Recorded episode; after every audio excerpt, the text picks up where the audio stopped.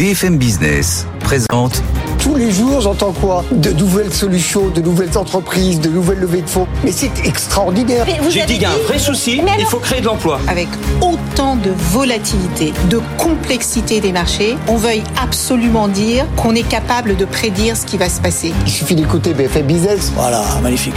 Erwan Morris. Good evening business. 18h tout pile, bienvenue si vous nous rejoignez. On est en direct sur BFM Business pendant une heure pour l'essentiel de l'actualité, la grande tranche d'information du soir sur BFM Business. Avec au programme cette bonne nouvelle pour le pouvoir d'achat et bien que le ressenti soit parfois différent dans nos porte-monnaies, le ministère du Travail nous dit que le niveau de, des salaires dépasse finalement celui de l'inflation. Le décryptage de Christian de Boissieu, vice-président du Cercle des économies, c'est à suivre dans 10 minutes. Après une année noire, la France repasse enfin en tête des pays exportateurs d'électricité c'est une bonne nouvelle pour euh, Paris, mais euh, faut-il pour autant considérer que nous serons capables de tenir notre rang dans la durée? On posera la question aux spécialistes euh, des questions énergétiques, justement, Jean, Pierre, Pierre-Louis Brenac, ce sera à 18h30. Et puis Joe Biden fête aujourd'hui en fanfare le premier anniversaire de l'IRA, la loi qui a fait si peur aux Européens, alors à tort ou à raison. On fera le bilan avec Sarah Guillou, économiste à l'OFCE. Voilà le programme, merci d'être avec nous. Tout de suite, c'est le journal. Good Evening Business, le journal. Et à la une, l'espace aérien du Niger est désormais fermé. Décision euh, prise par les militaires putschistes face à l'ultimatum fixé par la CDAO, la communauté économique des États de l'Afrique de l'Ouest, qui exigeait le rétablissement du président renversé, euh, avait effectivement fixé un ultimatum pour les compagnies présentes dans le Sahel. La situation se complique donc. Le récit de Laura Cambo. Chaos sur le réseau africain d'Air France avec des annulations en cascade. À cela s'ajoute la suspension des vols vers Niamey, décrétée jusqu'à nouvel ordre. Interruption également jusqu'à vendredi des liaisons avec le Mali et le Burkina Faso, deux États solidaires des putschistes. De nombreux vols doivent faire des détours allant jusqu'à 1000 km.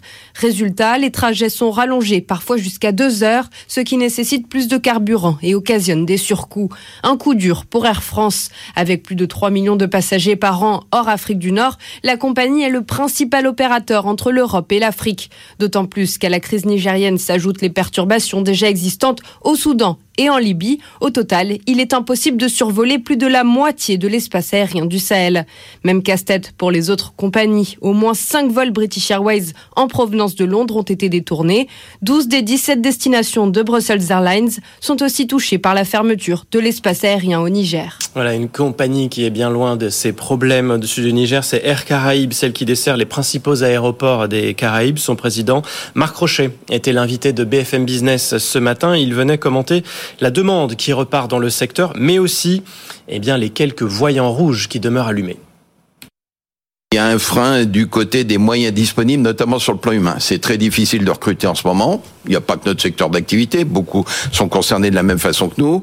Euh, il y a euh, des vrais problèmes de logistique. Euh, Lorsqu'on a par exemple un avion qui a un problème technique, on met beaucoup de temps, plus de temps qu'avant pour trouver la bonne pièce au bon endroit, la faire acheminer.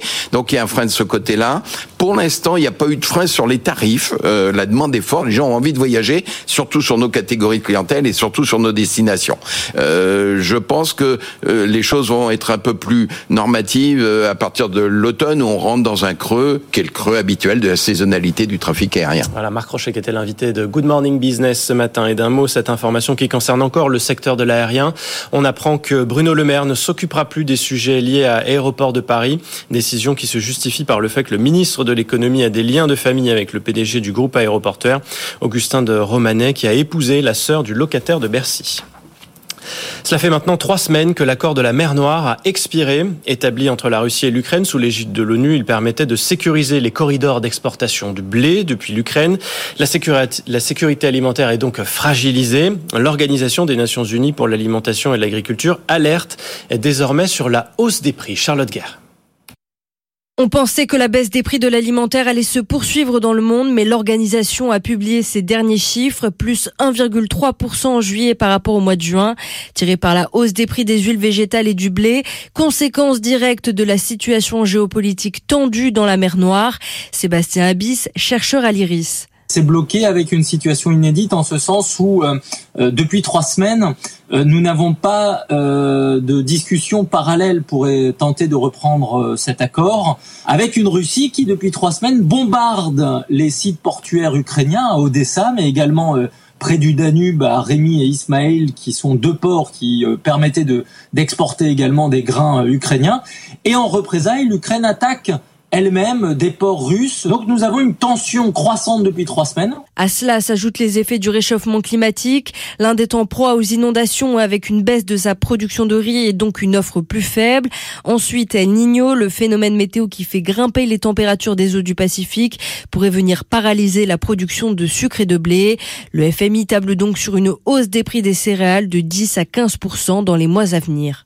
Patrick Drahi, le propriétaire et fondateur d'Altis, la maison mère de BFM Business, est sorti de son silence cet après-midi à l'occasion de la présentation des résultats d'Altis International. Il a pris la parole pour défendre son groupe, touché depuis trois semaines par une affaire de corruption au Portugal. Celle-ci vise son associé et très proche collaborateur Armando Pereira, qui a été perquisitionné à son domicile par le fisc portugais. Ce dernier est accusé de s'être enrichi en surfacturant des prestations Altis. Il est à ce jour assigné à résidence. Patrick Drahi, qui se dit notamment trahi par un petit groupe de personnes, indique qu'il rencontrera à la rentrée les salariés, les patrons des filiales et les investisseurs à New York et à Londres. 18h06 sur BFM Business, les Chinois désertent la finance américaine. Leurs transactions aux États-Unis dans le cadre de fusion-acquisition s'effondrent sur les six premiers mois de l'année. Euh, voilà, s'il en fallait encore un nouveau signe des tensions qui règnent entre Pékin et Washington. Étienne Henry. 221 millions de dollars investis dans les fusions-acquisitions depuis le début de l'année. C'est le rythme le plus bas depuis 2006. L'année dernière, à la même période, les 3 milliards de dollars avaient été dépassés. Les frictions géopolitiques dégradent le climat des affaires, en particulier dans le secteur des minerais et de la tech où les investissements deviennent inexistants depuis la mise en place de restrictions à l'export. La situation est similaire en Allemagne où les investissements chinois dans les entreprises sont au plus bas depuis 10 ans. Cela tranche avec la situation en Chine continentale où les investissements locaux n'ont jamais été aussi dynamiques que depuis 2015. Ils atteignent 27 milliards de dollars au premier semestre 2023.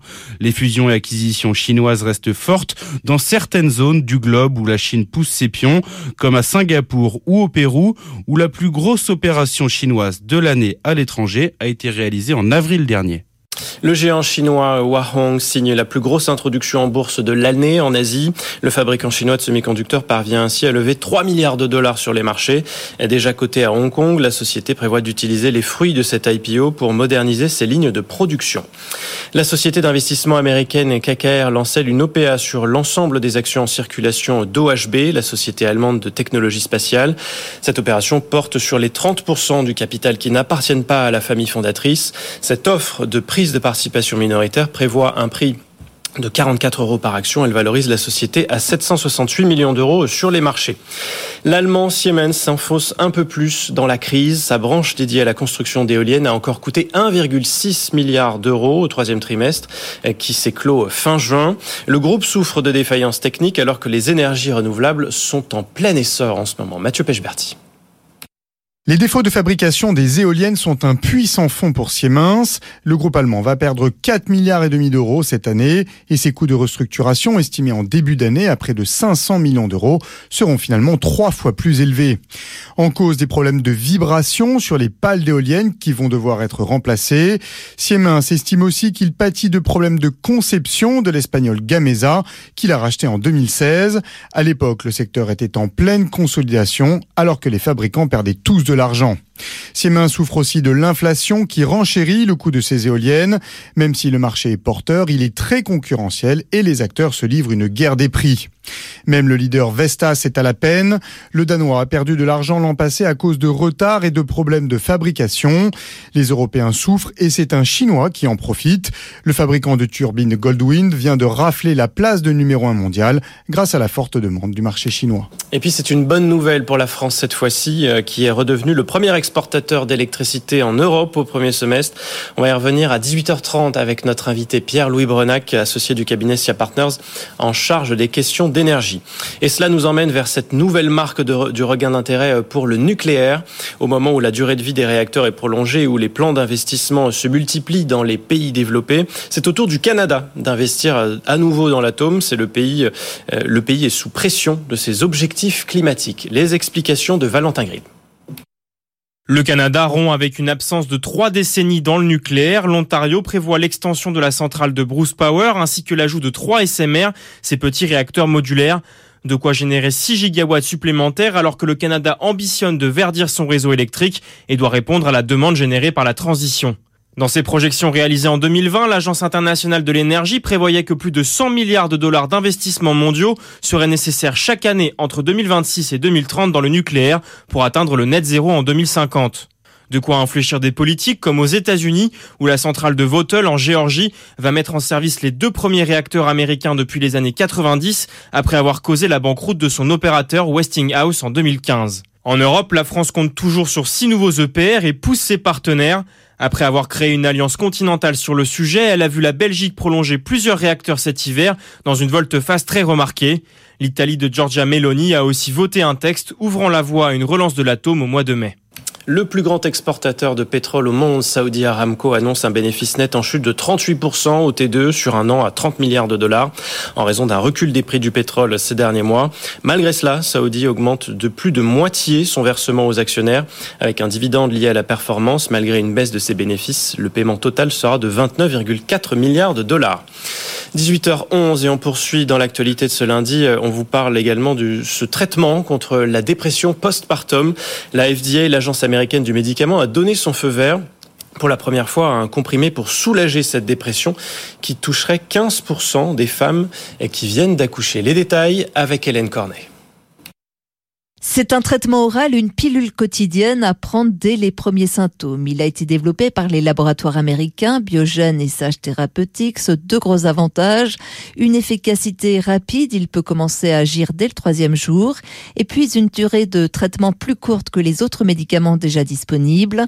En fait, il n'existe pas vraiment d'autres alternatives sur le marché. La seule solution proposée jusqu'à présent est une injection en intraveineuse qui dure 60 heures. La FDA a donné son accord après deux études qui ont montré une nette amélioration des symptômes face au groupe qui avait reçu un placebo. La dépression postpartum concernerait 15% des femmes qui viennent d'accoucher, 500 000 femmes rien qu'aux États-Unis. Le médicament sera disponible en fin d'année sur le marché américain. Inconvénient, ses effets secondaires comme la somnolence. Il est déconseillé également en cas d'allaitement. L'âge d'or du télétravail est-il déjà derrière nous? En tout cas, comme beaucoup d'entreprises de la tech, Google demande à ses salariés de revenir travailler au bureau et pour les inciter à franchir le pas, l'entreprise leur propose de les loger à l'hôtel sur le campus du groupe. On part à Washington pour la correspondance d'Antoine Lard. Oui, en théorie, les salariés de Google doivent revenir travailler au bureau au moins trois jours par semaine. Seulement voilà, beaucoup traînent des pieds ils ont pris goût au télétravail et ne veulent plus faire machine arrière. Du coup, pour les inciter à revenir, Google leur propose de dormir à l'hôtel dans un établissement 4 étoiles sur le campus du groupe à Mountain View. Google, dans un mail envoyé à tous les salariés, vante une solution euh, qui permet d'éviter les transports et donc de gagner une heure de sommeil par jour. Alors attention, ça n'est pas gratuit, mais le groupe espère attirer euh, ses salariés avec un tarif promotionnel à 99 dollars euh, la nuit. Pour le moment, cette proposition n'enthousiasme pas vraiment. Euh, c'est en tout cas ce qui ressort euh, des échanges entre les salariés sur les forums de discussion en interne. Le service est notamment jugé trop cher. Alors on verra si la mesure fait un flop. Quoi qu'il en soit, Google manie aussi le bâton et entend bien sévir contre les récalcitrants. L'entreprise désormais va systématiquement analyser les badges et ceux qui ne respectent pas les règles du présentiel seront sanctionnés, notamment dans leurs évaluations de performance. Et puis le monde de la tech justement pourrait bien être en effervescence dans quelques jours, le samedi 28 août prochain précisément, date à laquelle le combat de MMA entre Elon Musk et Mark Zuckerberg pourrait se tenir, selon les deux milliardaires en tout cas. Il serait retransmis sur l'ancien Twitter, rebaptisé X, la matérialisation d'une rivalité en quelque sorte, puisque les deux poids lourds de la tech s'opposent dans leur projet, encore plus avec l'arrivée de Threads côté Meta. Les recettes de cet événement seront reversées à des organisations qui viennent en aide aux anciens combattants. 18h14, le point sur les marchés.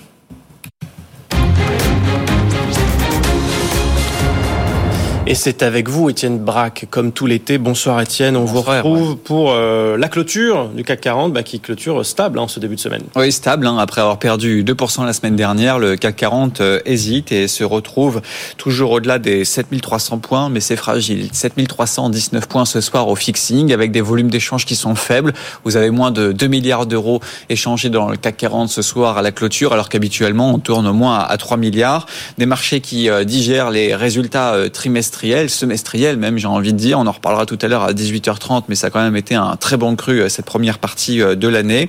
Du côté des valeurs, vous avez Téléperformance qui est de loin la plus forte baisse du CAC 40 aujourd'hui, avec un titre qui abandonne un peu plus de 2%. En cause, le fait que Goldman Sachs passe de achat à neutre, avec euh, la banque qui vise désormais 160 euros. Nous sommes à 125,55 à la clôture. Le pétrole qui recule. Il avait bien performé la semaine dernière, avec notamment l'Arabie Saoudite qui va réduire sa production production de pétrole dans les prochaines semaines, eh bien aujourd'hui c'est une baisse de 1% pour le Brent qui repasse sous les 96 dollars, la parité euro-dollar qui repasse sous les indices et puis à noter euh, l'obligataire qui euh, prend du terrain aux États-Unis alors que c'est une semaine très importante puisque cette semaine les États-Unis vont émettre plus de 100 milliards de dettes. Donc suite à cela, vous avez un 10 ans américain qui prend plus de 4 points de base à 4,10 et un 2 ans américain qui se stabilise à 4,77 et puis s'il y a une valeur à retenir aujourd'hui en Europe, c'est Siemens qui a abandonne quasiment 7% à la clôture, alors que le titre était stable ou presque en milieu de, séance, avec le groupe qui passe une charge de plus de 2 milliards et surtout qui s'attend à une perte supérieure à 4 milliards euh, d'euros cette année, avec euh, des problèmes, vous en avez parlé, dans sa branche euh, éolien. Donc suite à cela, le marché vend la nouvelle. Étienne Braque qui nous emmène sur la place financière de Paris tous les soirs en direct sur BFM Business. Restez avec nous tout de suite, on va parler des salaires qui rattrapent l'inflation en France. Good Evening Business. Actu, experts, débat et interview des grands acteurs de l'économie.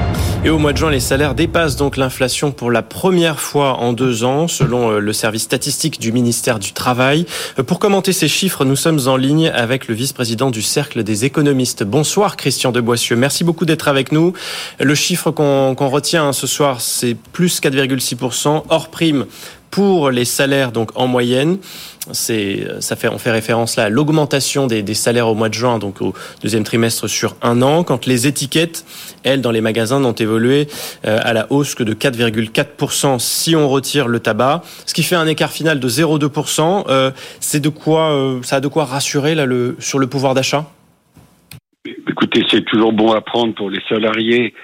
Euh, je veux dire, l'année dernière, en, en, 2022, euh, les salaires ont augmenté moins vite que l'inflation. Donc il y a une perte de pouvoir d'achat euh, qui avait d'ailleurs démarré déjà en 2021, donc euh, bien avant la guerre en Ukraine, parce qu'il ne faut pas oublier que l'inflation, elle a commencé en fait au, au, second semestre 2021. Donc on, a l'impression que ce qui se passe au fond en 2023, c'est un phénomène de rattrapage. C'est-à-dire qu'après une période qui aura duré presque deux ans, durant laquelle il y a eu cette perte de pouvoir d'achat en moyenne, les salaires ont augmenté euh, moins vite que l'inflation, là, il y a, un effet de rattrapage, mais vous avez donné le chiffre, il est modeste. Il ne concerne pas tout le monde d'ailleurs, parce que euh, quand on regarde le détail par niveau de revenu, euh, les cadres ont, connu durant la même période sur un an, entre 2022 et 2023, ont connu un recul de pouvoir d'achat parce que leur salaire a augmenté moins vite que l'inflation. Et donc, euh, euh, bon, c'est pas anormal, c'est même d'une certaine façon plutôt rassurant que ce soit les bas salaires, en quelque sorte, qui profitaient de ce phénomène de rattrapage. Euh, pour une raison simple, c'est que le SMIC est indexé sur l'inflation. Il y a une formule mécanique, automatique, qui indexe le SMIC sur sur l'inflation. Donc là, pour les salaires qui sont au SMIC ou proche du SMIC, il y a, il y a une protection qui n'existe pas pour les, les, revenus supérieurs, pour en particulier pour ceux des cadres.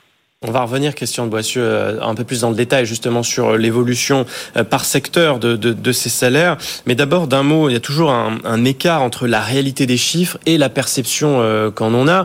Qu'on en a, pardon. Ça, c'est bah, davantage les instituts de sondage qui nous le disent. Hein, on a l'impression qu'on perd du pouvoir d'achat.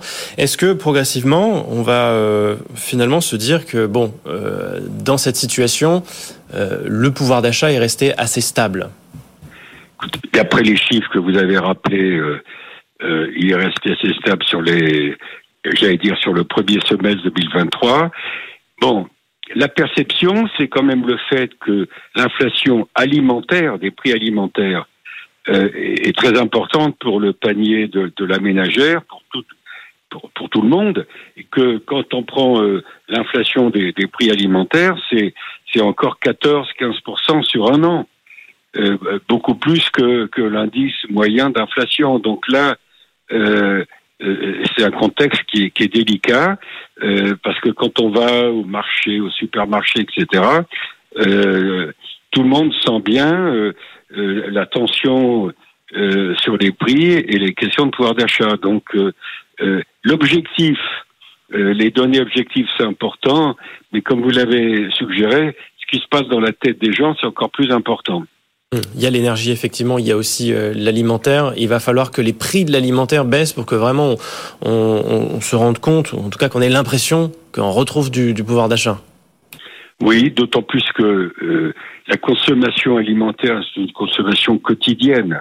Donc là, euh, euh dire, on, on, change de pas de téléviseur tous les jours ou de voiture tous les jours.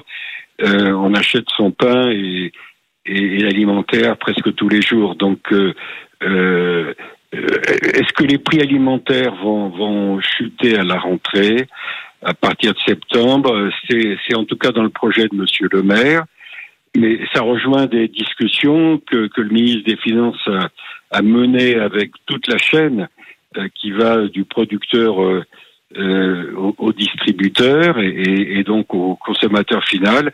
Je pense qu'il y a encore quand même des comportements de marge euh, dans la, dans l'alimentaire et pas uniquement dans l'alimentaire qui font qu'il y a un certain nombre d'opérateurs euh, qui, j'allais dire, profitent de l'inflation. Bon, dans le détail, Christian de Boissieu, alors on voit que le salaire des, des ouvriers des employés sont ceux qui ont le plus fortement augmenté, hein. plus 5,1% à fin juin 2023. L'écart, euh, cette fois-ci, est de 0,7% avec le niveau de l'inflation. Euh, je reviens sur ce que vous disiez il y a, il y a, il y a une minute. Euh, c'est lié, ça, euh, à l'évolution du, du, SMIC ou on ne le justifie pas uniquement euh, par ce paramètre? Moi, je pense que c'est lié en grande partie à l'indexation automatique du SMIC d'après la formule de calcul du SMIC et de révision du SMIC en fonction de l'inflation. Il n'y a peut-être pas que ça, c'est-à-dire que dans les négociations au niveau des entreprises, il y y a eu sans doute la volonté, j'allais dire, de, de, faire en sorte que euh, la, la, la, perte de pouvoir d'achat soit soit contenue, soit faite pour les, les bas revenus euh, qui, ont, qui, ont, vraiment besoin de, euh, de, de, maintenir leur pouvoir d'achat. Donc je pense qu'il y, y, a les deux. Il y a, il y a l'effet SMIC, et puis je pense qu'il y a aussi un paramètre qui, qui, a joué dans les négociations entre les employeurs et les, et les, et les syndicats de salariés. J'ajoute que dans les chiffres que vous avez rappelés qui viennent du, du ministère du Travail, de, de la DARES, euh, on parle, des salaires, ce qui est évidemment très important. Euh, comme vous savez, il y a aussi le jeu de primes qui ne sont pas euh, en général permanentes. Et donc, ça serait intéressant d'avoir des chiffres sur les primes parce que dans certains cas, les primes, ça vient compenser la perte de pouvoir d'achat sur les salaires. Alors, ces primes, elles jouent pas nécessairement sur les bas revenus, malheureusement pour eux. Mais je répète que raisonner sur les salaires, c'est nécessaire euh, c'est pas toujours suffisant parce qu'à côté des salaires, euh, il peut y avoir des primes. Alors dans certaines entreprises liées à la participation ou l'intéressement ou, ou ce qu'on appelle la prime Macron. Je ne vais pas rentrer dans les détails. Bon, les primes, effectivement, elles viennent aussi euh, euh, renforcer cette, cet écart avec euh, l'augmentation du, du, coût de la vie. Elles sont ici pas prises en compte, mais euh, ce qui veut dire qu'on est quand même sur une, sur une bonne dynamique, en tout cas du point de vue du, du point de vue du, des travailleurs. Euh, vous parliez de la perte du pouvoir d'achat et de la manière dont les employeurs ont, aussi ont fait un effort. Est-ce qu'il n'y a pas un deuxième paramètre, Christian de Boissieu, à savoir la lutte contre le turnover dans des secteurs qui sont quand même de plus en plus sous tension et où on cherche à, à garder, à conserver euh, les talents euh, et donc on, oui. et donc on augmente bah là, le salaire. Vous évoquez le fait qu'il y a un certain nombre de secteurs qui sont en tension, tension de main d'œuvre, avec des difficultés d'embauche, euh, qui peuvent tenir à des problèmes de salaire, mais pas uniquement à des problèmes de salaire. Ça tient aussi, je pense à tout ce qui est hôtel, restaurant, euh, également bâtiment, construction. Ça tient aussi aux conditions de travail. Mais il est clair que dans ces secteurs en tension, il y a une augmentation euh, des salaires qui est plus forte que euh, euh, l'augmentation moyenne. Simplement, dans les statistiques auxquelles euh, nous faisons référence, vous et moi, celle de la DARES, j'ai pas vu cette distinction, euh, euh, de, de, disons, de, selon le, le taux d'inflation, selon, selon qu'on a affaire à un secteur en tension d'emploi ou, ou, pas. Ça serait intéressant de, de, de voir que, que, en quoi les, les, secteurs en tension connaissent des augmentations de salaire qui sont nettement plus fortes. Et bah, ça ce qu'on sait en tout cas, c'est que c'est dans le, les ouvriers et les employés qui ont été le plus fortement augmentés, euh, et ensuite seulement viennent euh, voilà le, le secteur de l'industrie et du tertiaire.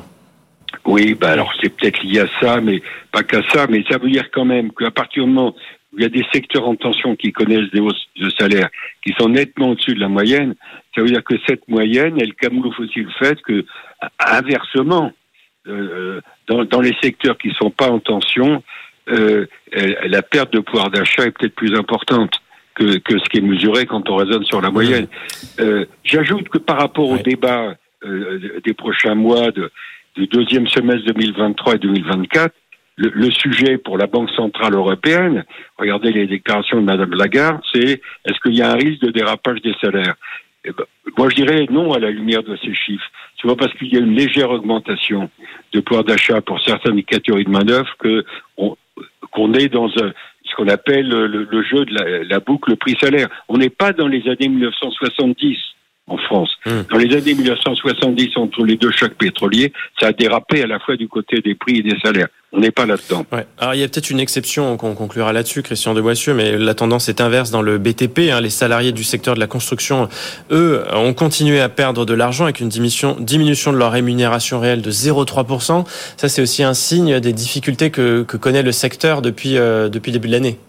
Oui, mais alors vous voyez, c'est pas uniquement lié au fait qu'il y a des problèmes de recrutement, parce que s'il si y avait des problèmes de recrutement, euh, il devrait y avoir une augmentation euh, euh, plus plus plus forte ouais. des salaires. Et ça ne suit pas je dans pense, ce secteur. Je, non, ça, ça joue pas. Il y a, a d'autres facteurs qui jouent et qui peuvent expliquer. Alors il faudrait il faudrait avoir d'autres paramètres pour pouvoir euh, approfondir ce point. Bon, en moyenne, le salaire réel, lui, resterait 1,3% plus faible qu'en 2022. Ça, c'est selon aussi les, les projections de l'INSEE. Vous, vous parliez de Christine Lagarde. On va conclure là-dessus avec vous, Christian de Boissieu. Mais tout ça, effectivement, est aussi regardé de très près par la BCE, qui craint toujours que les hausses de salaire n'entretiennent les hausses de prix. À ce stade, est-ce que vous, vous voyez des, une, cette, ce risque de spirale dont on, on a aussi régulièrement par, parlé de prix-salaire en France? Moi, je ne le vois pas, je, je l'ai dit il y a quelques instants, je ne vois pas la lumière de ces chiffres. Euh, je répète, le fait que dans certains cas, les salaires augmentent plus vite que l'inflation, c'est pas uniquement, il y a les métiers en tension, il y a un phénomène de rattrapage.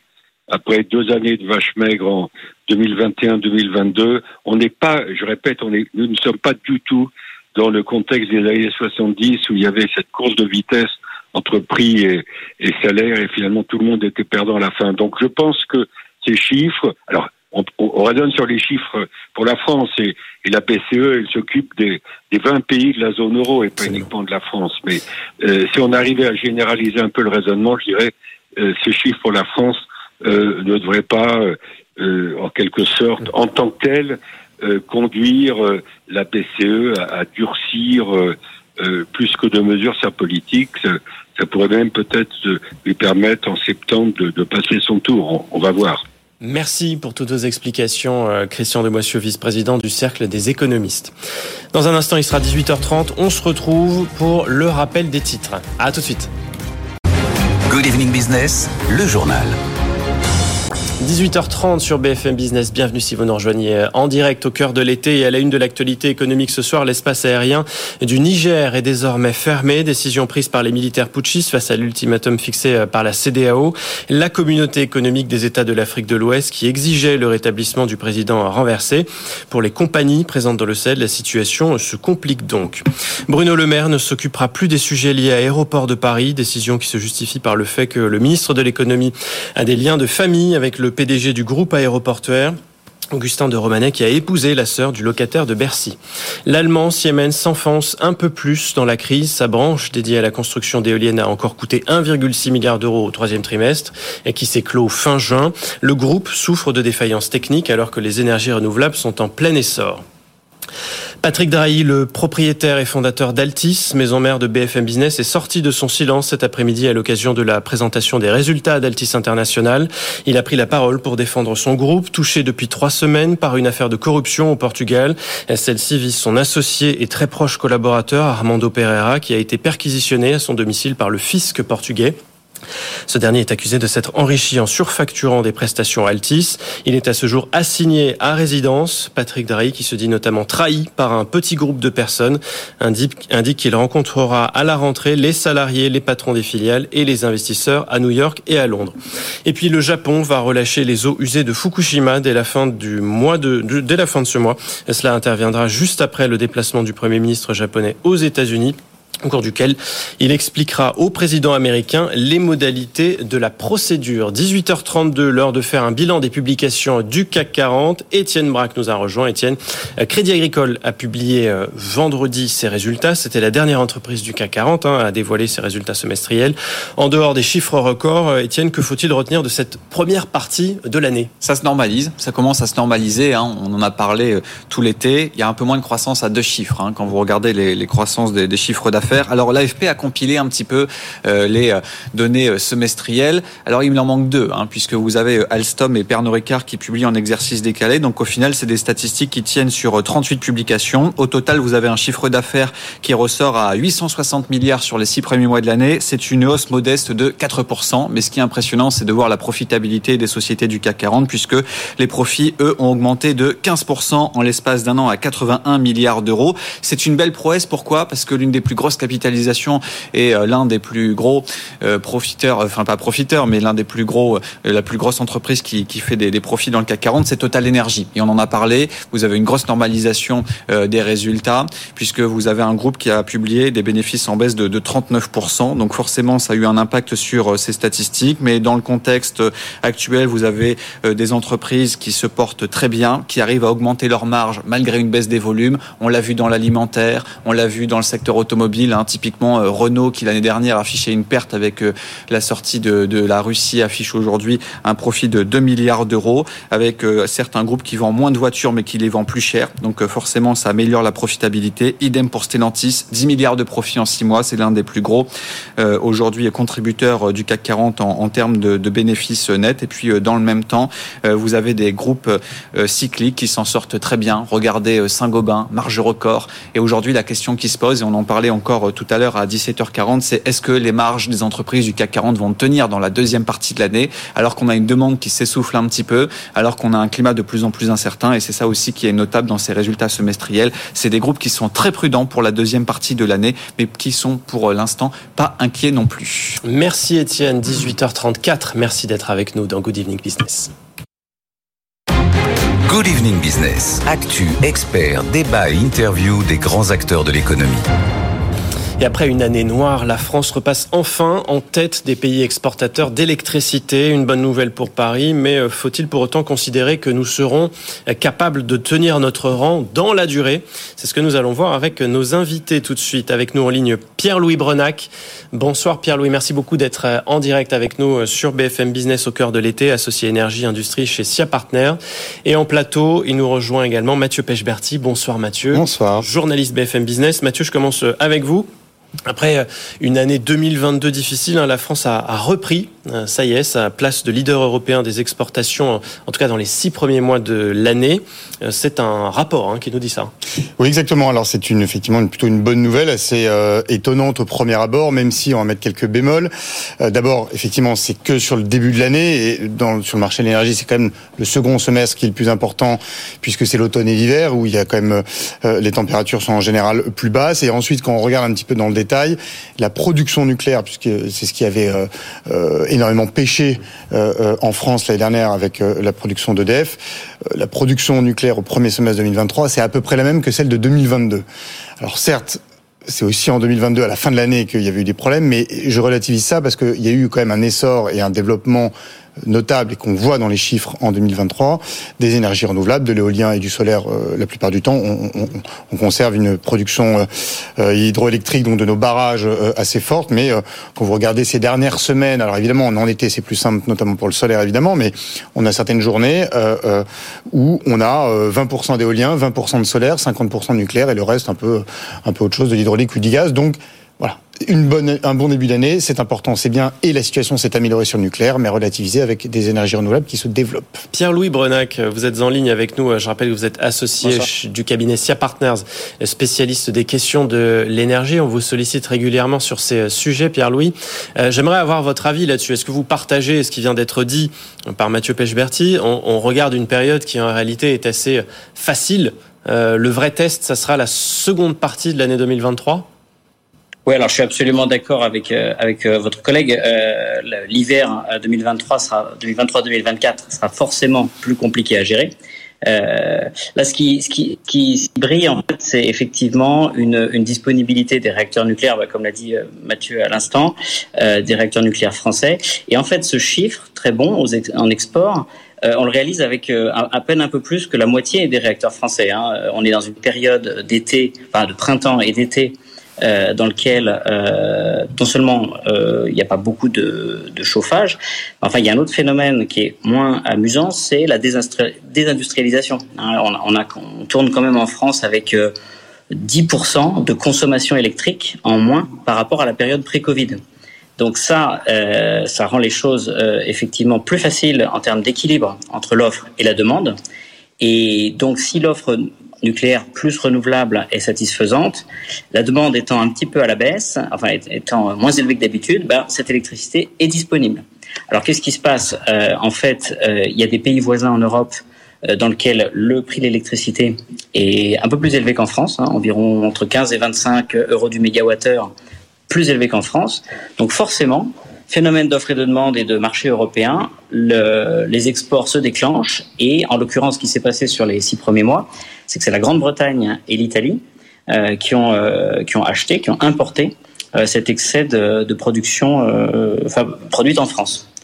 Euh, donc c'est quand même un bon signe parce que ce que je voulais dire aussi, c'est que ça esquisse un peu le, un peu le futur de l'énergie en Europe. Hein. on a eu les, les dernières fermetures de, de réacteurs en, en, avril en Allemagne. Euh, la Belgique est un peu entre deux eaux. Et en France, euh, Renouveau relance, relance en force hein, même je dirais, euh, soit du, nucléaire existant, soit des projets à venir. Et donc cet écart de prix qu'on voit là, qui, déclenche ces exports, ça signifie une attractivité hein, claire du, territoire français pour des, emplois, enfin pour des industries et, des emplois industriels à l'avenir.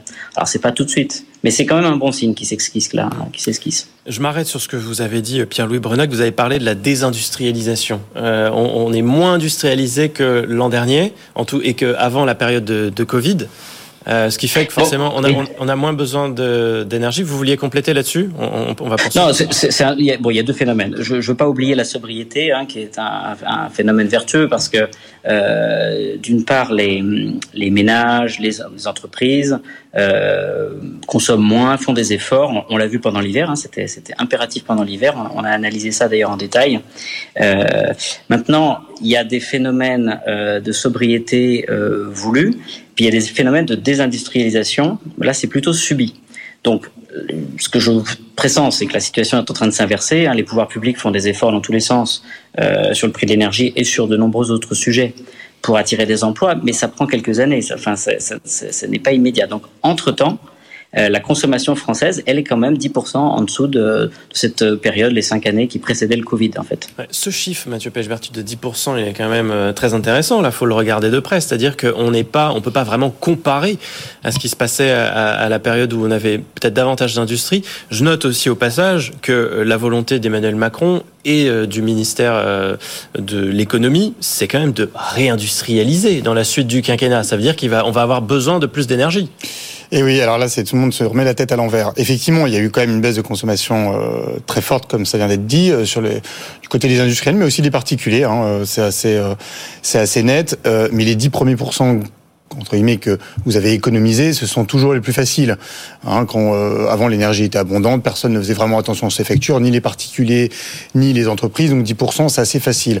Quand on regarde les projections qui devraient être, en tout cas, réalisées pour faire face notamment aux objectifs de sobriété, de climat, d'environnement, mais également euh, à l'augmentation des prix, je vais venir ensuite, euh, on devra avoir des baisses de consommation de 20 à 30% dans les années à venir. C'était à horizon 2030, hein, donc on a entre 1000 temps, mais c'est quand même assez rapide. Et c'est un pas absolument énorme. Et donc là, ce ne sont pas quelques économies ici ou là euh, de d'horaire, de, de, prise de douche, comme le demandait RTE l'hiver dernier, mais c'est un mode de consommation qui doit changer. Or, on n'y est pas du tout. Et puis enfin, et là c'est important, euh, euh, est-ce que c'est la poule et l'œuf? Mais évidemment, la consommation s'adapte au prix, le signal prix qui a été envoyé par le gouvernement en début d'année 2023 alors là, on parle que de l'électricité, mais c'était également le cas sur le gaz, d'augmentation d'électricité, du prix de l'électricité de 15%, a évidemment eu un impact. Et là, c'est passé un petit peu inaperçu parce que tout le monde est en vacances, mais on vient d'avoir une augmentation des prix de l'électricité de 10% euh, pour, des, pour financer notamment le, le, le, le redimensionnement. C'est passé inaperçu, mais pas auprès de tout le monde. Hein. Peut-être auprès des particuliers, on a reçu un petit mail, mais enfin. On a reçu un petit mail, les, gens comprennent pas bien en fait. Les professionnels, ils étaient au courant, euh, Mathieu, que les, boulangers, ils, ils, sont un peu paniqués là de voir les. Complètement. mais euh, les gens ont du mal à comprendre pourquoi on leur dit que le bouclier tarifaire n'est pas terminé et en même temps on prend une augmentation de 10%. Donc je pense que euh, tout le monde a un petit peu du mal à atterrir. Mais les prix continuent à augmenter et de toute façon le bouclier tarifaire, ça va être fini. Donc qu'est-ce qui va ressortir de cette fin de période euh, de crise de l'énergie? Ça, c'est ce que le gouvernement va devoir déterminer avec euh, une nouvelle régulation des prix. Pierre-Louis Brenac, sur les prix, justement, euh, comment vous regardez ça aussi? Alors le, gros enjeu, il est, il s'est un petit peu excentré. Il est, il se discute aujourd'hui à Bruxelles. Euh, c'est l'enjeu de, des tarifs régulés. Euh, pas forcément des tarifs régulés pour vous et moi euh, dans les dans les logements parce que bon pour l'instant il, il, il, perdure euh, et EDF a encore un tarif régulé y compris avec Tempo qui sont les, les pointes mobiles mais surtout le tarif régulé de la production nucléaire c'est-à-dire le prix que le, le gouvernement français garantie à EDF pour la production d'électricité nucléaire. Et ça, c'est un enjeu euh, multimilliard d'euros euh, sur la table qui se discute à Bruxelles, à la fois entre le gouvernement français, la Commission européenne et, le groupe EDF. C'est très très important pour garantir à EDF la, rentabilité de ces nouveaux investissements. Hein, EDF, euh, le président en parlait il y a quelques jours, compte mettre sur la table 25 milliards d'euros par an chaque année pendant les 10-15 prochaines années. Et ça, c'est pour construire donc des centrales nucléaires, pour continuer de rénover euh, le parc existant et construire peut-être des, des, petites centrales. Mais tout ça, c'est à condition que cet investissement ait une rentabilité euh, pas forcément garantie à 100%, mais au moins protégée dans un tunnel de rentabilité raisonnable. Euh, Sinon, personne ne pourra financer ce genre de projet, ni EDF sur ses fonds propres, ni le, le gouvernement s'il y contribue, ni euh, un consortium de banques. Il faut qu'il y ait euh, un, disons, oui, un, tunnel de prix à peu près protégé. D'où le, les demandes de, de, du groupe EDF. Euh, d'obtenir ce genre de, de, mécanisme auprès de la, la Commission européenne. Ça, c'est quasiment, Mathieu, un, sujet à part entière. Le, le financement d'EDF, la rentabilité, enfin, c'est au cœur, de, au cœur des, points qu'on évoque. Enfin, c'est un problème qui n'est pas résolu. Non, et puis c'est en plein cœur de l'actualité parce que euh, le PDG d'EDF, Luc Raymond, devait remettre une ce qu'on appelle une feuille de route, hein, parce que maintenant c'est une entreprise totalement nationalisée, donc on emploie ces termes-là. Elisabeth Borne fin juin, elle n'a évidemment pas été remise parce qu'elle prend du retard, et, puis, et parce qu'il y a, pardon, un véritable bras de fer, une véritable opposition entre le PDG d'EDF et euh, son premier et seul actionnaire, à savoir l'État, et donc, euh, et, et donc le gouvernement et Bercy. En gros, pour essayer de schématiser, lui, dirigeant d'entreprise quand bien même public, essaye de faire en sorte de, de, de, que l'État se mêle le moins possible de ses affaires. Il essaie de faire en sorte de conserver un, un cadre régulatoire, on va dire, souple, de pouvoir fixer ses propres prix et donc de faire en sorte que l'électricité à la fois que Dev va vendre à vous et moi, les particuliers, pourra varier en fonction de ses besoins d'investissement, comme ça vient d'être dit, mais aussi et surtout avec les entreprises, où là, EDF souhaite avoir des relations purement commerciales avec les entreprises. EDF veut être le, régulé le moins possible pour pouvoir euh, avoir des marges de manœuvre financières. Et de l'autre côté, le gouvernement, lui, voit bien qu'il il veut protéger euh, le plus possible la facture euh, des particuliers qui, qui, en fait, est déjà en train d'augmenter, mais essaie de faire en sorte qu'elle augmente le moins possible. Et puis en même temps, il veut avoir à mettre le moins d'argent possible dans le financement du parc nucléaire et essayer de faire en sorte que EDF regagne de l'argent parce que sinon c'est lui qui va encore éponger les pertes et les dettes. Donc ça, c'est une, une, addition un peu difficile. C'est une triangulation impossible à tenir. Donc il va falloir qu'il fasse des choix. Et pour le moment, on est quand même effectivement à trouver essayer de un équilibre de prix où de toute façon les particuliers vont devoir payer l'énergie plus cher. Le message quand même existe de toute façon depuis des années et des années.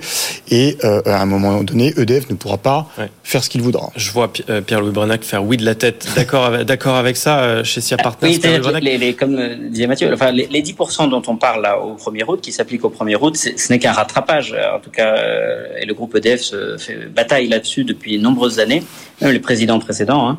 Euh, c'est un rattrapage parce que euh, les coûts de fonctionnement du, parc de production sont ce qu'ils sont. Et si le tarif de vente en bout de chaîne euh, ne permet pas de couvrir tous les coûts, ni, du fonctionnement et de la maintenance et de la sécurité, ni des nouveaux investissements, euh, la boucle n'est pas bouclée. Et les fins de mois euh, du groupe EDF ne sont pas bouclées. Donc 10%, ce n'est qu'un rattrapage encore partiel. Hein, et on peut s'attendre à d'autres hausses à l'avenir. 2023, en tout cas, première partie, on voit que c'est une année de production élevée. Peut-être, on a beaucoup parlé du nucléaire. Il y a aussi les énergies renouvelables. Elles n'y sont pas pour rien aussi dans ce dans ce bilan? Non, c'est vrai. Euh, alors, elles, elles, ont produit euh, sur le premier semestre, elles ont produit raisonnablement. Euh, la disponibilité, euh, elle est variable, mais elle est surtout euh, en augmentation constante parce que les, les, les parcs éoliens offshore, hein, qui vont représenter à l'avenir une grande partie de l'énergie renouvelable disponible en France à l'horizon de 10-15 ans, ils sont à leur balbutiement. Vous vous souvenez du parc de Saint-Nazaire hein, qui a été inauguré en décembre dernier. Euh, il commence à fournir un bon 200 mégawatts, un peu plus même, et, euh, et tous les autres parcs arrivent. C'est-à-dire qu'après, il y aura Fécamp, Courseul, il y aura en Méditerranée. Bon, ça va prendre quelques années. Euh, EDF Renouvelable met les moyens, les bouchées doubles, y compris euh, RTE met son, son, sa contribution, et tout le monde. Euh, la loi d'accélération des énergies renouvelables euh, va elle aussi contribuer, celle qui est passée au, au, Parlement récemment, va elle aussi contribuer à faciliter certaines autorisations. Et donc, euh, sur le premier semestre, la contribution, elle est, raisonnable, mais on peut s'attendre quand même à, des fortes hausses de, cette production renouvelable, euh, ce qui permet de penser quand même que entre la, disponibilité forte du nucléaire, on, en a largement parlé, et, en augmentation, et euh, la croissance du parc renouvelable en France, on peut avoir à, à 5-10 ans d'horizon, euh, ou 15 ans, des excédents d'électricité euh, donc entièrement décarbonés, hein, que ce soit du renouvelable éolien, de l'hydroélectricité ou du nucléaire, en excès, abondant, probablement proposé à l'export. Et donc ça, c'est autant d'argent mmh. qui rentre dans les caisses euh, d'EDF et dans la balance commerciale française.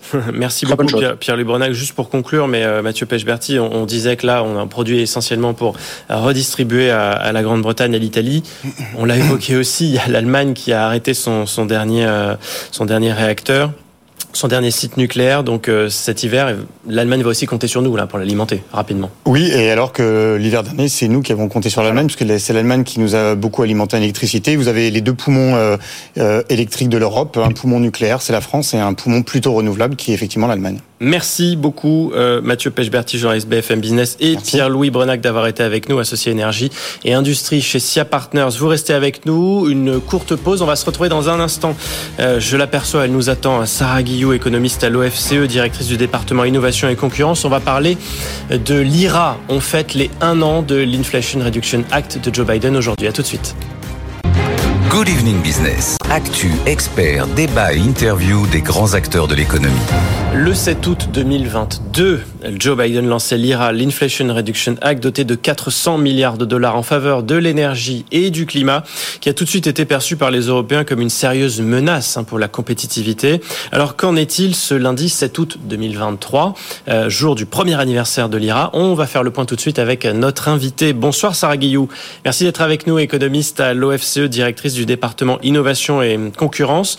Vous co-signez une tribune dans Le Monde que vous titrez d'une question euh, rhétorique, à savoir est-ce que l'IRA peut encore être perçu comme ambitieux? Question à laquelle vous répondez en réalité très vite hein, en disant que le projet n'est pas à la hauteur euh, de ce qu'on aurait pu attendre. Oui, cette tribune, elle est co-signée avec Centrine de Vasseur et euh, effectivement, on, montre que la, les résultats sont pas à la hauteur de la frayeur qu'a suscité euh, le plan tel quand il a été lancé en, août et, les réactions qui ont suivi à, l'automne de, des partenaires de, des États-Unis. Et donc, on, fait un petit bilan. Alors, un an, c'est peu hein, pour faire un bilan, mais à, cette, à cet horizon, ce qu'on peut dire, c'est que euh, le plan n'est pas aussi effrayant dans ses résultats euh, qu'il en avait l'air. Bon, c'est un plan qui est doté donc de 400 milliards de dollars de dépenses en faveur de l'énergie et du climat, 100 euh, milliards pour réduire le coût des soins de santé. Au global, c'est le calcul que vous avez fait, 0,2% du, du PIB sur la période 2022-2031 si on regarde du côté du continent européen, les dépenses en faveur du climat au niveau de l'Union européenne, elles s'élèvent à 500 milliards, ça ce sont les chiffres du CEPI. Là, on est plutôt autour de 0,34%, c'est ça, c'est-à-dire qu'en fait, on investit davantage chez nous. Alors oui, alors c'est toujours très délicat hein, de faire des estimations, mais c'est vrai que si on compare les 0,2% euh, de ce plan de 400 milliards sur 10 ans, et les dépenses européennes qui sont disparates, mais que, quand on arrive à les ajouter, on arrive plutôt vers 500 milliards. On est un peu plus euh, en termes de pourcentage du PIB européen que cela ne l'est euh, aux États-Unis. C'est vrai que l'ambition américaine, c'était la nouveauté, c'est-à-dire que pour une fois, on voyait les États-Unis s'emparer du sujet euh, de l'environnement et mettre dans leur politique économique des, des questions euh, d'objectifs et euh, conformes aux accords de Paris. Donc c'était aussi ça l'ambition euh, du plan, c'était le changement américain vis-à-vis de la question environnementale. Bon, Sarah Guillou, Joe Biden, il veut marquer le coup, hein, puisque cette semaine, il va se rendre dans trois États qui ressentent particulièrement la crise, l'Arizona, l'Utah, le Nouveau-Mexique. tenez, typiquement, le Nouveau-Mexique, c'est un État modèle hein, pour Joe Biden, qui a pris des mesures restrictives contre l'industrie fossile, avec un objectif de 98% que tous les, déchets de gaz naturel soient capturés euh, d'ici à fin 2026. Euh, il faut montrer qu'il y a quand même du, chemin et que est entamé depuis un an. Alors, il est entamé. En effet, hein, il y a eu quand même une mobilisation des acteurs. Il y, a, il y a des subventions conséquentes. Donc, il y a eu un engouement assez fort à la fois des acteurs américains, mais aussi des acteurs étrangers qui se sont dit, bah, tiens, on va aller s'installer aux États-Unis pour bénéficier de ces crédits d'impôt, de ces subventions qui sont très attrayantes, mais surtout aussi de bénéficier d'un coût de l'énergie qui est beaucoup plus faible aux États-Unis. Je fais référence au, à votre débat précédent. Donc, ce différentiel du coût de l'énergie est aussi très attractif pour, pour les, les, entreprises étrangères. Donc il y a eu un vrai engouement. Il y a, il y a effectivement cette politique industrielle, elle, elle a beaucoup de sens. Euh, en tout cas, elle porte une, une nouvelle trajectoire en matière d'environnement et il y a beaucoup d'États qui s'étaient déjà inscrits et qui sont confortés par ce plan dans leur trajectoire de d'investissement euh, dans, dans les renouvelables. Donc le chemin est entamé euh, indéniablement. Euh, on ne voit pas encore au bout d'un an, c'est ce qu'on essaie de, montrer que. Euh, il faudra combien de temps pour tirer un bilan justement?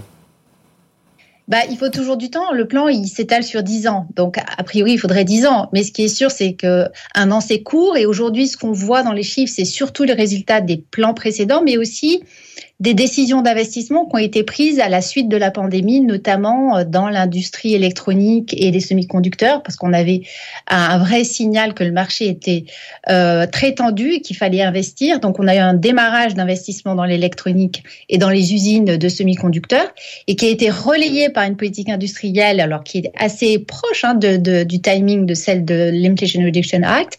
C'est le Cheap Act and Science. Et ce, ce, ce, plan-là, il a lancé aussi euh, 50 milliards à destination des investissements dans les semi-conducteurs. Donc les premiers effets, pardon Sarah Guillaume, mais parce qu'on n'a plus beaucoup de temps, c'est ça en fait, hein, ce que, si je comprends bien, si je traduis, ce sont aussi les conséquences des plans précédents sur le Chip Act, par exemple, qui produit ses premiers effets.